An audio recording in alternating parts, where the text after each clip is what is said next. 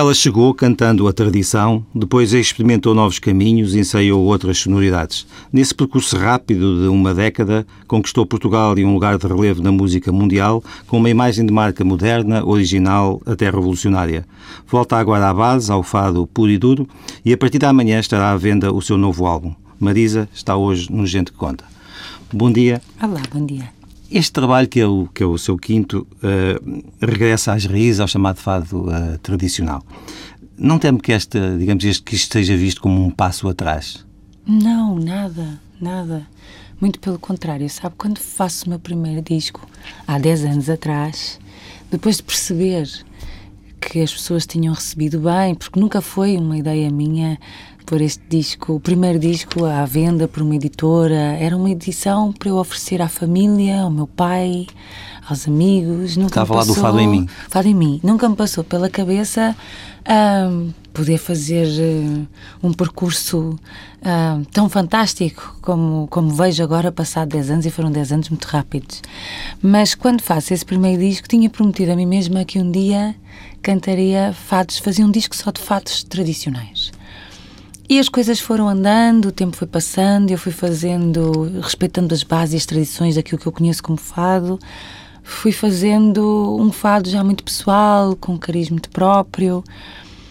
E, portanto, este disco também não é uma resposta àqueles este que o acusaram de foi... desvirtuar o fado tradicional? Não, por favor, nada disso. Este uhum. disco foi feito durante os três anos de turnê que eu estive com o disco anterior, com o Terra onde trabalha comigo o produtor deste disco, o Diogo Clemente, que para mim é o produtor de fado da nova geração, acho que é o produtor, e que durante as viagens, naquele tempo mais livre, dizia: cantai um fado tradicional. E não, eu fui cantando fados tradicionais, e quando chega ao final, neste verão, praticamente ao final desta turnê, dizem temos que fazer um disco, e eu não tinha nada preparado e faço e, e, mostro o que tinha, que era fados tradicionais que tive a cantar durante praticamente três anos.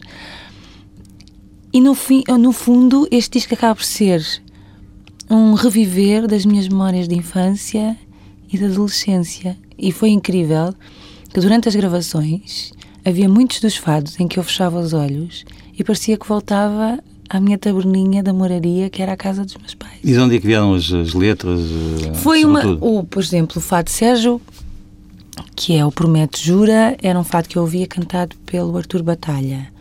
O Boa Noite Solidão, que é o Carlos da Maia, ouvia cantado por Fernando Maurício. E, e o Varela. Que... Algum original, não?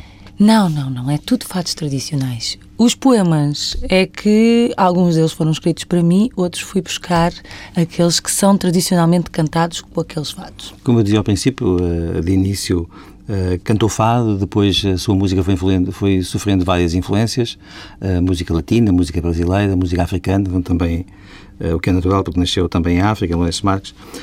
Um, esse primeiro disco ficou muito marcado por também can ter canções de, de, de, de Amália.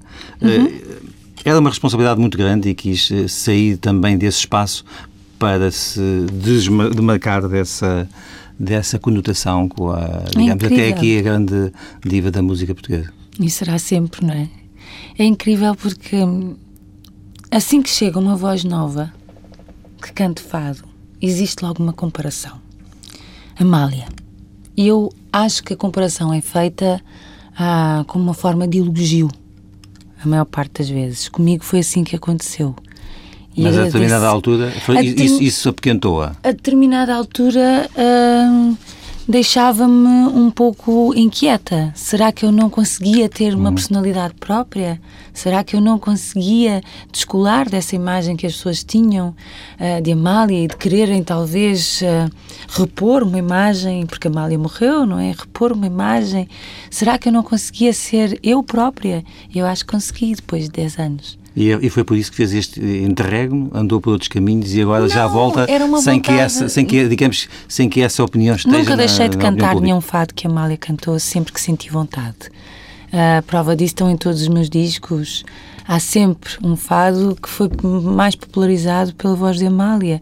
Mas é incrível porque eu acho, é a minha forma de ver a música e de sentir. Quando eu faço um disco, eu não faço a pensar se vai ser comercial, se vai vender muito, se tem muita malha. Eu faço a cantar aquilo que eu gosto e que sinto vontade.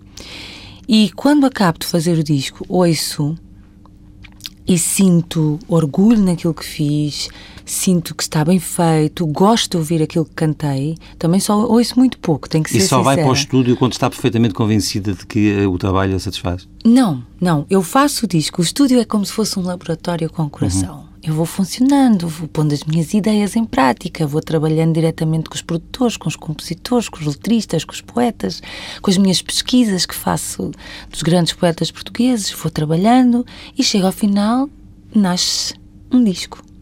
Quando esse disco nasce, eu tenho maior prazer e maior orgulho em mostrá-lo. Sabe porquê? Porque fiz com o coração e fiz com a minha verdade. E eu acho que só assim é que a minha música pode sobreviver. Se um dia fizer um disco que não sinto, vou ter a maior vergonha de o mostrar a quem quer que seja. E para mim não será válido, nunca. Portanto, essa pesquisa é feita por si pessoalmente, ou pelo menos dirige. É dirigida por mim, vou trabalhando, porque eu não posso cantar nada que não sinta. Se eu não sentir as palavras, não vale a pena cantar. Nunca sentiu que a forma como se apresenta, uh, o visual que tem, que contraria um pouco a, a, a, tradição do fado? Olha, agora estou a olhar para si e está vestido de uma forma, um clássico chique.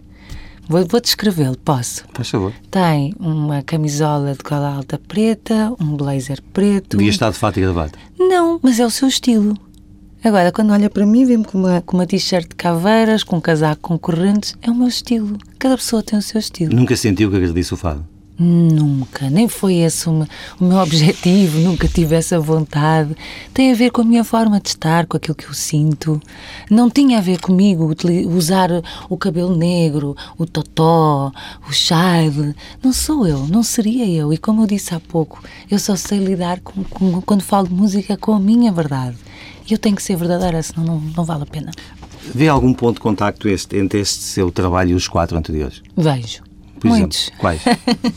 eu acho que depois de fazer o Fado em mim, quando salto para o Fado Curvo, é um pouco uma, uma rebeldia de mostrar que sei já cantar os meus fados, já sei o que quero, já sei o que sinto. Depois chego ao Transparente, onde estou completamente romântica e apaixonada por, pela poesia portuguesa e canto os grandes poetas porque faço uma grande pesquisa. Do Transparente sigo para a Terra, que são as viagens que tenho descoberto, e passei muito tempo longe de Portugal, longe de casa, e de repente faço uma homenagem à minha Lisboa, à minha gente, à minha cultura, voltando às minhas raízes acha que não há nenhum elo de ligação. Tem já definido o seu próximo projeto? Já começou não, a pensar nele? Nada, nada, nada. Agora ando, ando, aqui muito nervosa com este novo projeto porque eu imponho muitas ainda regras. Ainda, ainda se nerva? Ah, bastante. Bastante. Com o quê, por exemplo? Porque eu imponho-me regras a mim própria e os meus limites e estou sempre em competição, tenho alma muito inquieta e quero fazer as coisas mais perfeito que sei, mas não existe música perfeita. Eu sei que não existe, mas eu quero fazer perfeito, quero fazer bem, é terrível. Ensaio para cada espetáculo? Não, os, os, os, concertos são preparados, por exemplo, o Terra foi preparado porque foi apresentado em Portugal antes da turnê sair para, para, para o mercado internacional, foi preparado em Portugal e aí ensaia com os músicos. E aqui, a apresentação mundial e oficial deste disco é feita em Portugal. Estamos a preparar o concerto que será apresentado uh, depois. Até que ponto é exigente que as pessoas trabalham consigo? Qual, Muito, qual... coitados. Muito.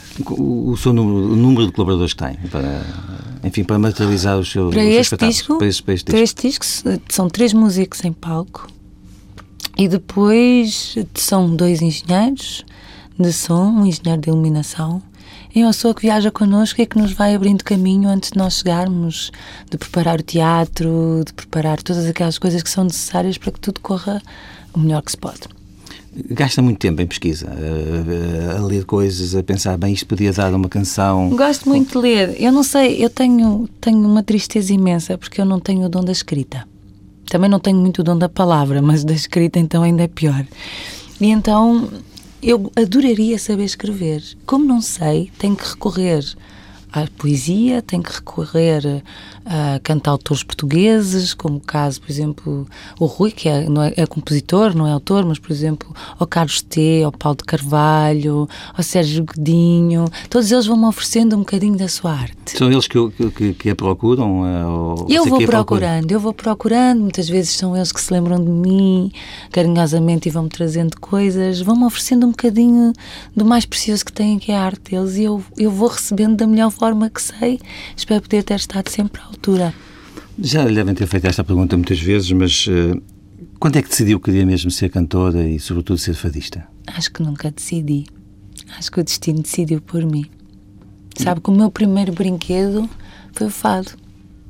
Eu mas, não me lembro do lembra primeiro lembra-se de, lembra um momento que Pois é, nessa... é que eu não me lembro do primeiro brinquedo, não me lembro do primeiro boneco, não me lembro do, do primeiro livro, mas lembro-me do primeiro fado. O que é? Os Putos, do Carlos Carmo. Marisa sobre o novo álbum Fado Tradicional. Tinha prometido a mim mesma que um dia cantaria fados, fazia um disco só de fados tradicionais. Este disco foi feito durante os três anos de turnê que eu estive com o disco anterior, com o Terra. Durante as gravações, havia muitos dos fados em que eu fechava os olhos e parecia que voltava à minha taberninha da moradia, que era a casa dos meus pais. Este disco acaba por ser um reviver das minhas memórias de infância e de adolescência. Assim que chega uma voz nova que cante fado, existe logo uma comparação. Amália, se um dia fizer um disco que não sinto, vou ter a maior vergonha de mostrar a quem quer que seja.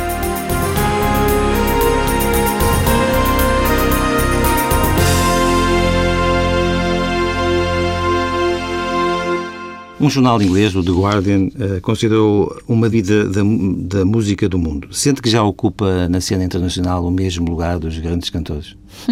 Não sei, eu acho que isso tem que perguntar às pessoas que vêm aos meus concertos. O que eu sinto e isto tem vindo a acontecer. Mas essa, essa, essa, essa resposta tem, não é? Quer dizer, as pessoas consideram. A pergunta é se se, se considera. Eu não me considero. Mesmo... Eu não. não me considero nada disso. Aliás, agora, quando vinhas para aqui, vinha a falar no carro sobre isso. Sobre. Eu dizia, mãe, aquele artista é fantástico, aquele. E vinham olhar para mim. Tipo, isso não é, não, é, não é excesso de, de humildade? Eu acho que não, eu acho que cada pessoa sente à sua maneira. Eu não sinto isso, não consigo sentir não consigo perceber. Uh, é, é, é, é, difícil olhar e dizer eu sou. Ainda não consigo. Mas não se sente sequer isso. um bocadinho embaixadora da cultura portuguesa? Eu sinto-me um bocadinho embaixadora, sinto-me uma ponte entre culturas e fico muito orgulhosa de poder fazê-lo. E nos últimos cinco anos tenho sentido que hum, as pessoas vêm para assistir ao meu espetáculo, com o meu nome. Em Portugal e no estrangeiro também? Em Portugal e no estrangeiro. É mais fácil uh, aqui ou lá fora? É igual. um, acha que uh, o fado é um bom produto para exportação, é de fácil exportação? Para si tem sido, uh, é isso que me está a dizer por gestos, mas uh, é, é, a música sai, as pessoas gostam, nunca teve resistências lá fora, como é que a recebem? Esse, Muito esse... bem, muito bem. Olha, ainda há pouco, e há um dos casos que eu tenho vindo a falar, Uh, estive na Roménia, pela primeira vez fui à capital, Bucareste, e na noite que cheguei, eu tenho sempre cuidado de perguntar uh, como é que está a correr tudo, se está a correr bem, se estão contentes, como é que estão as vendas dos bilhetes. E disseram ah, está tá muito bem, está muito bem. E eu fiquei a pensar, bem, isto é a primeira vez que eu venho aqui a, Bucare a Bucareste, não sei o que é que vai acontecer. Bem, vou esperar por amanhã. No dia seguinte, chego ao teatro e o teatro era gigante, tinha 4.400 lugares, uma coisa assim. E eu fiquei a olhar para aquilo e dizia: Meu Deus, primeira vez em Bucareste, quem é que vem assistir ao meu concerto? Chega a hora do espetáculo, eu entro em palco, estava esgotadíssimo. A gente nas, nas escadarias, nas fileiras, já não havia mais por onde sentar. E o incrível disso tudo não é o estar esgotadíssimo, mas foi desde o primeiro fado ao último fado, conheciam, cantavam em português e era público local, público romeno, cantava em português, conheciam os fados e fui recebida como se estivesse em Portugal. Isso é que é incrível. Uma língua latina, dá muitas palavras em comum. Uh, tem alguma, regressando a Portugal, tem alguma polémica em curso com os puristas do fado? Eu não. Porquê que havia de ter? Nunca sentiu que, os, digamos, os intérpretes do fado tradicional alguma resistência, a, digamos, aos caminhos para onde estava a levar a canção? Ah, isso é um problema deles, não é meu. Hoje a sua música é conhecida e apreciada em Portugal, mas foi eh, uma, uma, uma editora holandesa, a World Connection, que primeiro demonstrou interesse pelo, pelo, pelo seu trabalho. Uh, não havia naquela altura mercado para o fado em Portugal ou, ou o quê? Porquê? Não, o mercado do fado talvez não fosse... Rentável? Não sei se posso dizer rentável, talvez também possa dizer rentável, mas eu acho que não era tão aberto naquela altura como é hoje. Hoje temos, eu, eu não me consigo incluir, depois de 10 anos, não estou nem na nova geração, nem estou na geração mais antiga, agora estou ali no limbo. Mas há 10 anos atrás, quando, quando chego com o meu primeiro disco, não existia uma, uma abertura tão grande para se ouvir fado. Hoje, passados 10 anos, fico muito feliz não sei se foi eu que abri algumas portas, espero que tenha sido, fico muito contente se isso aconteceu. Mas passado 10 anos, hum, sinto que há uma geração que gosta muito de fado, que quer hum, uh, cuidar, estudar hum, e proteger esta, esta cultura, esta música. E vem ter consigo? Eu, eu não apareço muito, sabe? Como embaixadora uh, da candidatura do Fado, uma das minhas dos, dos, dos, meus pelouros será mostrar o fado no mercado internacional. Por isso eu passo muito pouco tempo em Portugal. Quando venho a Portugal é mais na altura do verão, faço concertos em Portugal, vou aparecendo, mas não apareço talvez tanto nos sítios onde uh, vou à Tasca do Chico, de vez em quando passei pelo Bairro Alto, mas talvez não esteja cá tanto tempo em Portugal que dê para que. Já agora, quanto, haja... quanto tempo por ano é que passa em Portugal e no estrangeiro? Uh, no estrangeiro, pá, aí seis, seis meses, sete meses por ano. O sucesso em Portugal torna-se mais fácil depois de conseguir lá fora? Uh... Não sei, porque o meu começou primeiro aqui. Começa e... aqui, em Portugal, uh, com a morte, infelizmente, com a morte da Amália, uh, que eu faço uma aparição nos, nos Coliseus e depois toda a gente começa a falar, começa-se a criar um passa-palavra. Ainda a conheceu? Não, infelizmente não. Adoraria ter conhecido, adoraria. Aliás, eu nessa altura tinha voltado a cantar fado, cantava no Senhor Vinho e hum, todos os dias dizia lá no Senhor Vinho: um dia destes eu vou à casa da Amália, bato à porta e digo: Dona Amália, eu gosto tanto de si, ensine-me qualquer coisa. Mas nunca aconteceu. Carlos do Carmo, Carminho, Ana Moura, Camané, Ricardo Ribeiro, tem boas relações com estas pessoas? São Tenho. seus amigos? Uh, conversam? Como é que é o meio? Olha, o Carlos é um professor. O Carlos sabe que o fado é uma tradição oral, não há escolas. E a tradição é passa dos mais velhos para os mais novos. E o Carlos é um professor. Eu adoro ficar sentada, assim, um bom jantar e ouvir ter o Carlos, o Júlio, o Júlio Pomar, o Carlos do Carmo.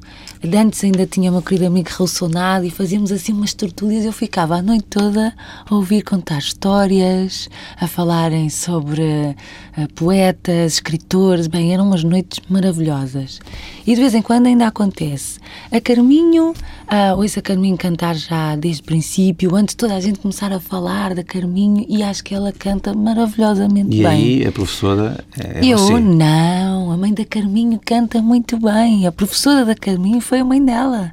Porque a mãe da Carmo canta há muitos anos, a Teresa Siqueira canta há muitos anos, e a Carminho teve ali uma belíssima professora, além do mais a mãe dela teve uma casa de fado, portanto, a, a escola dela de fado é uma escola muito real, muito verdadeira.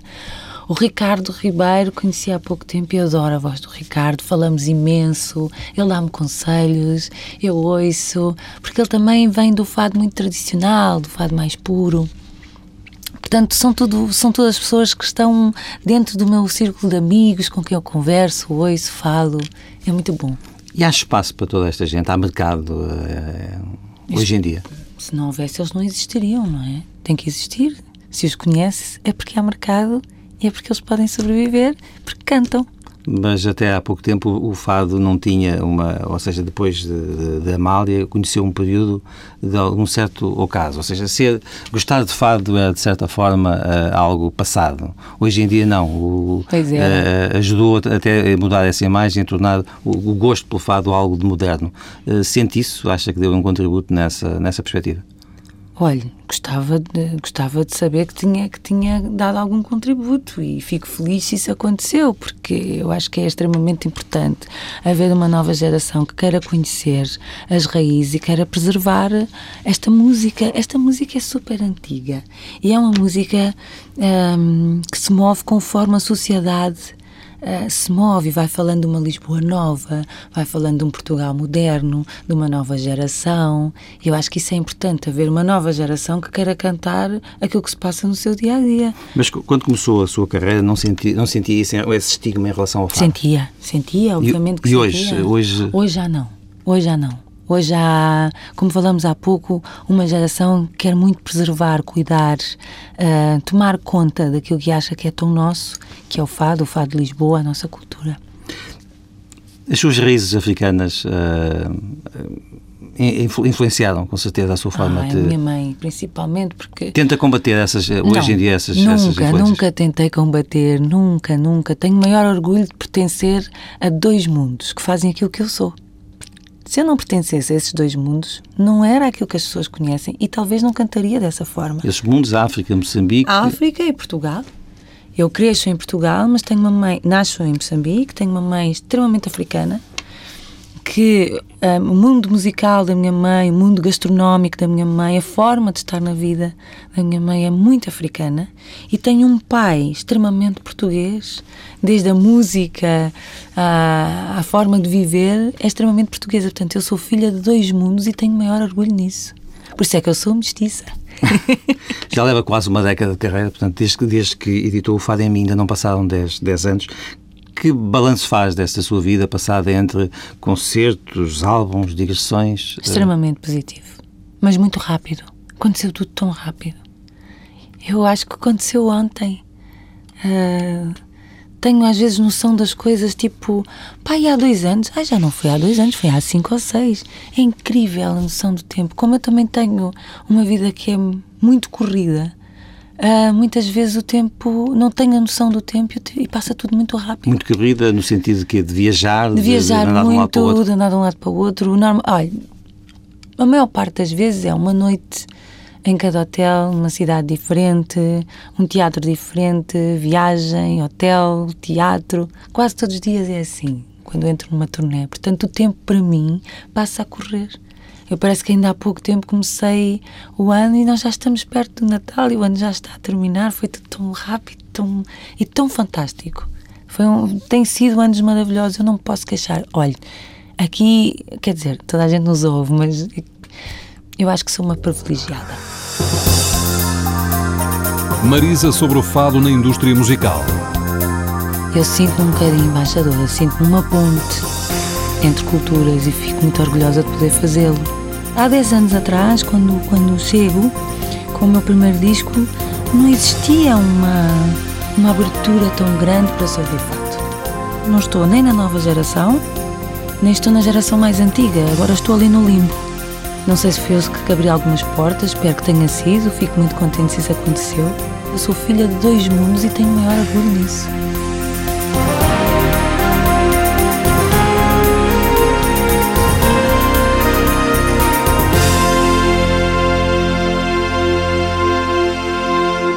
Proponho-lhe agora um espaço um pouco mais pessoal. Já falámos há pouco da, hum. da, da, da, como é que lhe aparecia a música. Eu gostava de saber como é que lhe aparece os seus vestidos, como é que escolhe a roupa, qual é o processo uh, que conduz à escolha depois da, da, da, da indumentária e conduz também ao look que tem. Eu tenho um amigo, uh, antes de disco, antes das pessoas me conhecerem, um amigo que, que, que é um, designer, estilista, que é o João Rolo. E antes disso tudo, eu já ia cantar ao Senhor Vinho e já levava as criações do João. Eu entrava no Senhor Vinho e dizia: Esta mulher é louca, quem é esta louca que vem cantar hoje? E eu uh, gosto muito de, de, moda, não sou uma, uma fanática, mas gosto. acho que também faz parte, é uma cultura. E o João foi mostrando um de novo e eu fui apreciando e fui gostando e fui utilizando os meus concertos e as pessoas começaram a falar. E hoje uh, já, já falo muito, já dou muita opinião daquilo que quero vestir é, em palco. Acrescenta, acrescenta. Acrescento muito, muito. Hum. Tem muito a ver com os tecidos, o que é que eu sinto. Com as cores também? Com as cores. Que, com cores é que eu gosto de cantar, com as quais eu não gosto de cantar. Uh, que tecidos em que eu me sinto confortável, que dá para viajar. Porque eu levo uma mala pequeníssima, tem para isto também. Tem alguém que leva as outras, não? Não, não, não, não. Não tenho ninguém que leva nada, pelo amor de Deus, nada disso. Eu carrego as minhas coisas, não é isso. Esta é uma mala que, que eu carrego comigo sempre. Eu entro no avião, todos os vestidos andam sempre comigo. Porque eu perder a minha mala pessoal, uma escova de dentes, um pente, um perfume, eu posso comprar em qualquer lado. Agora, aqueles vestidos feitos especialmente pelo João Rolo, eu não posso comprar em lado nenhum.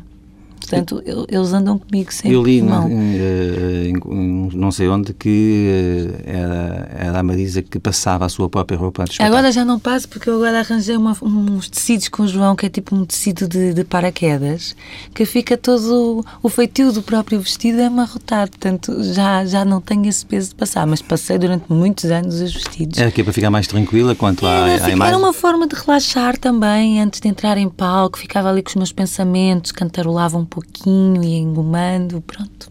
Era uma forma de. Essa sua correria de um lado para o outro segue a atualidade social e política portuguesa? Mais ou menos. Sabe, sabe, o computador vai-me dando informação. Vai sabendo que Portugal está numa crise económica? Numa... Vou sabendo, vou sabendo, vou sabendo. E comentar-lhe merece essa, digamos, essa situação Eu acho que não é só Portugal, é o mundo. Sente-se. Nas viagens que eu faço, vou sentindo em todos os países. Sentindo alguma em especial? Sim, sim. Alemanha, por exemplo, há pouco tempo esteve na Grécia, viu alguma coisa? Na Grécia sente-se bastante, Alemanha sente-se também, França. Portanto, sente-se, não se pode dizer que não se sente, sente-se. E as pessoas vão levando, há, pessoa, há, há, pessoas que levam de uma forma mais inteligente, outras que sofrem mais, menos inteligente. Eu acho que nós estamos a levar esta crise de uma forma, nós portugueses, de uma forma bastante inteligente, estamos a dar tempo, porque tudo precisa de tempo. Isto é cíclico se formos estudar, se formos ver na história, é cíclico. Vão acontecendo sempre coisas que vão mudando a nossa sociedade, a nossa forma de estar, o nosso comodismo. Portanto, vamos esperar. Vai passar. Não tem, não tem uma visão crítica da forma como o país tem sido dirigido pela classe política?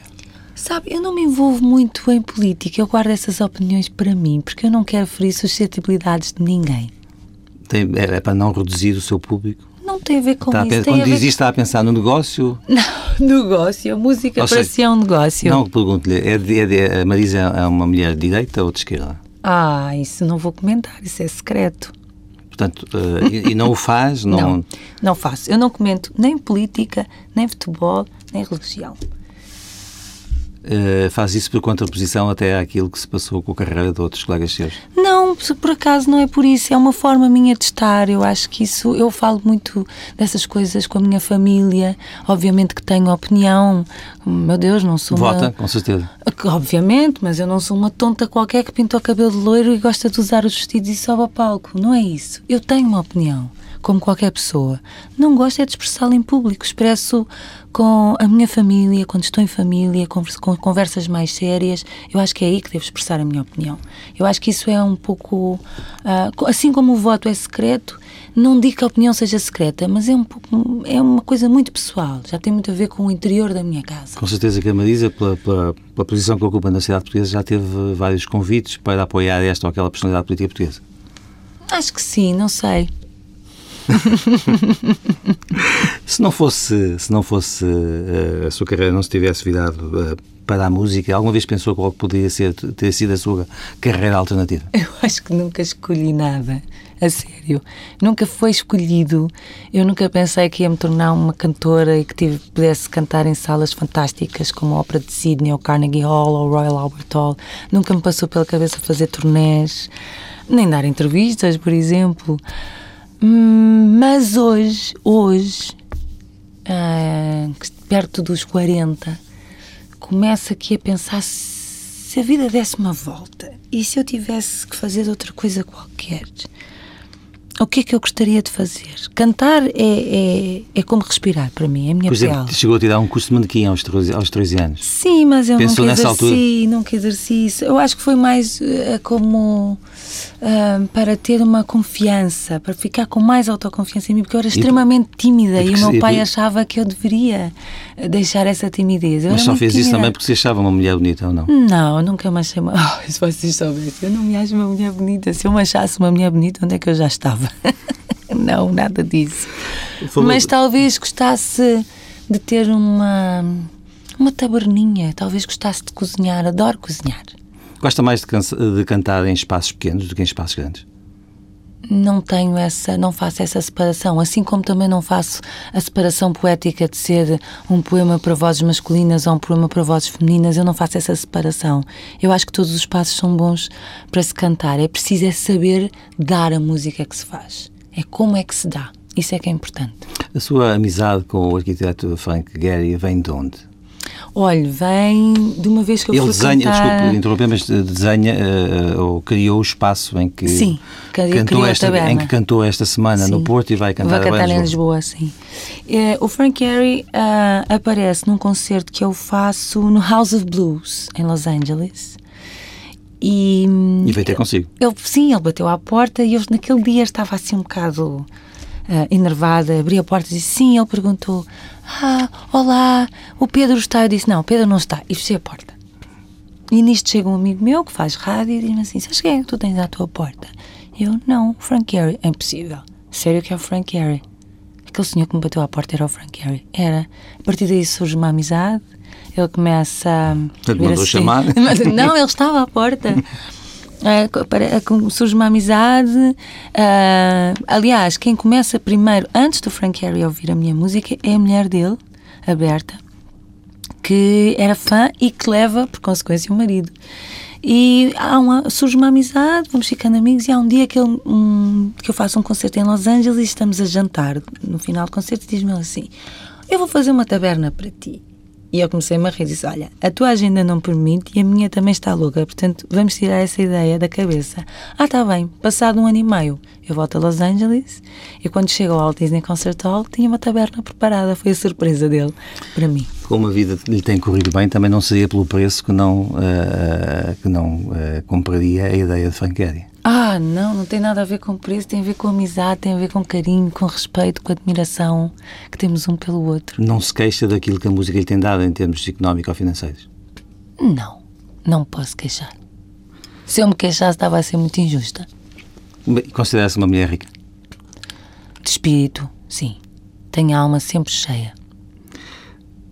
Falou-me há pouco de alguns concertos que deu um pouco por todo o mundo. Eh, Qual, tem algum que a tenha marcado mais?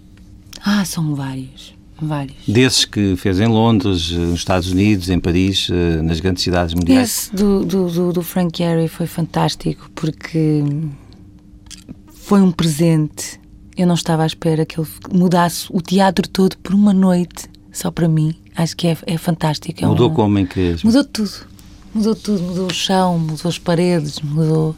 Construiu uma taberna, mesmo, à séria. Foi fantástico, foi lindo.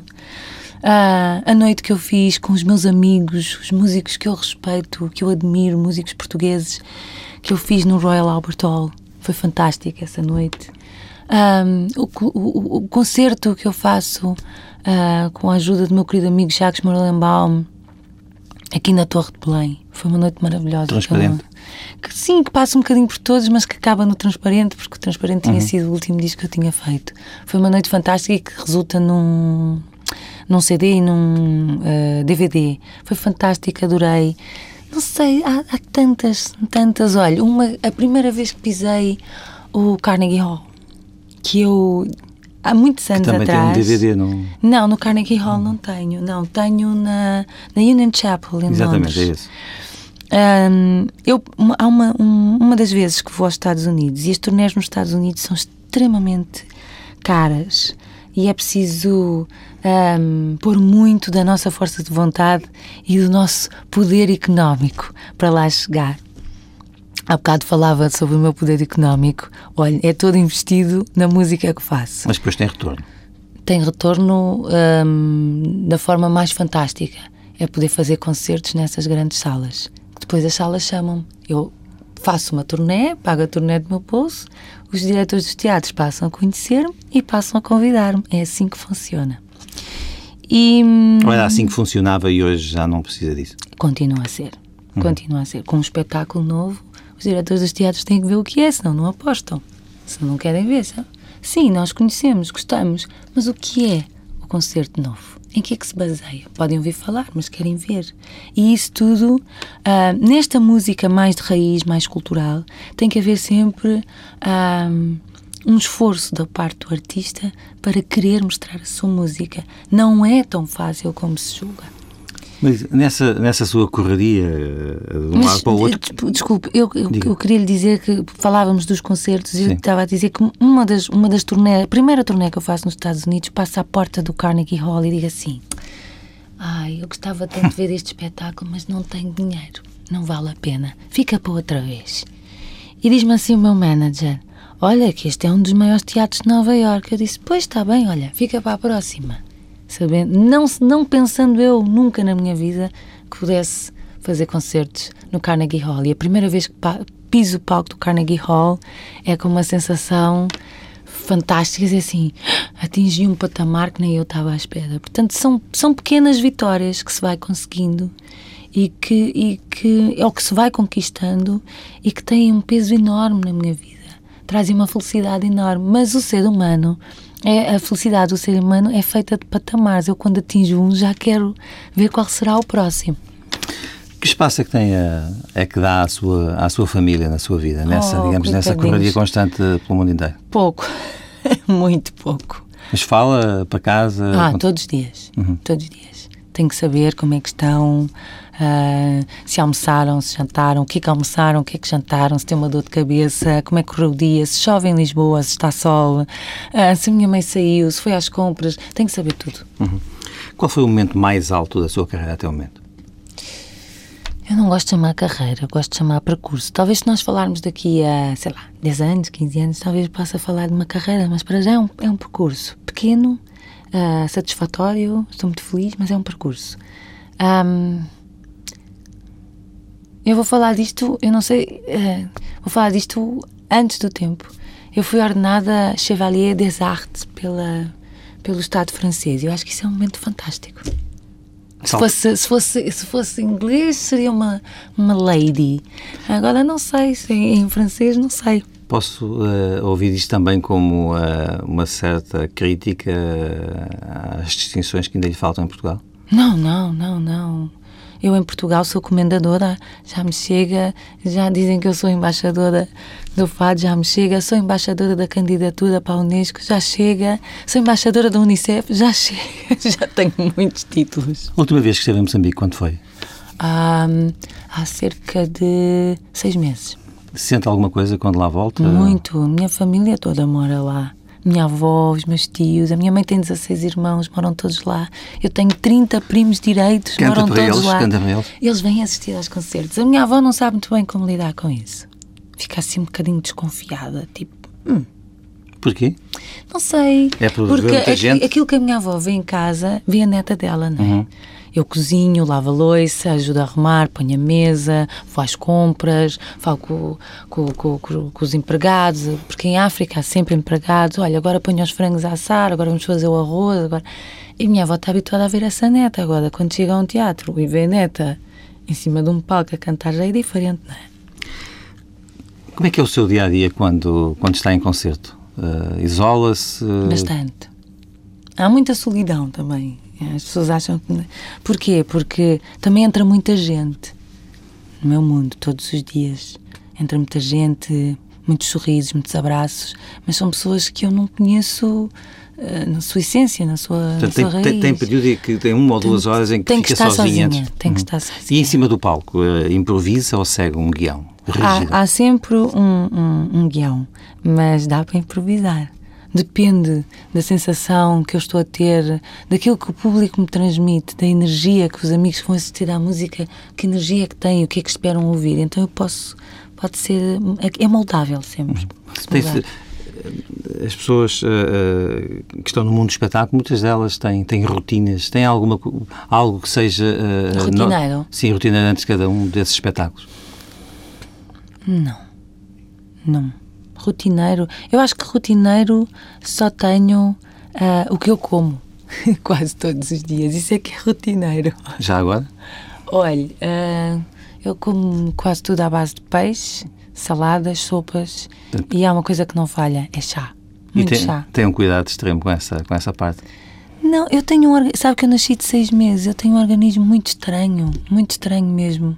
Uh, por exemplo, agora, 15 dias antes de eu saber, uh, quando eu soube que íamos fazer os Coliseus e, e que tinha que montar o concerto e que estava, e eu estava numa turnê, o meu estômago virou-se ao contrário e eu andava sempre mal disposta e com dor de cabeça. E, portanto, o meu organismo é muito estranho mesmo. Então eu tenho que ter esse cuidado para poder estar sempre em boa forma para subir ao palco. Como é que, que cuidados tem com a sua voz? Como é que cuida? Nada. Dormir. Eu hoje, eh, antes de, de vir para aqui, estive a ouvir o seu disco e citava-lhe aqui duas, duas passagens. Eh, Vivo muito bem dentro de mim, a vida que é só, que é só minha ainda me, me, espera. A última pergunta é: este disco, até que ponto é que é autobiográfico? Até que ponto é que ele é marcado pela sua vida pessoal? Todos são marcados pela minha vida pessoal. Todos. E quem me conhece melhor sabe que aquilo que eu canto tem sempre a ver com algo que eu vivi, que eu senti, com algo que eu vivi muito de perto, com, com algum familiar, alguma amiga muito, muito próxima. Com essas vivências, eu não posso cantar nada que não possa sentir ou que não sinta. Isso é impossível para mim. Portanto, este disco é muito pessoal e quem me conhece percebe porquê. Meu amor, não tenhas pressa, porque não és de esperar. Meu amor, não tenhas pressa, porque não és deixas de esperar tudo aquilo que começa. Tarda ou cedo há de acabar tudo aquilo que começa. Tarda ou cedo há de acabar.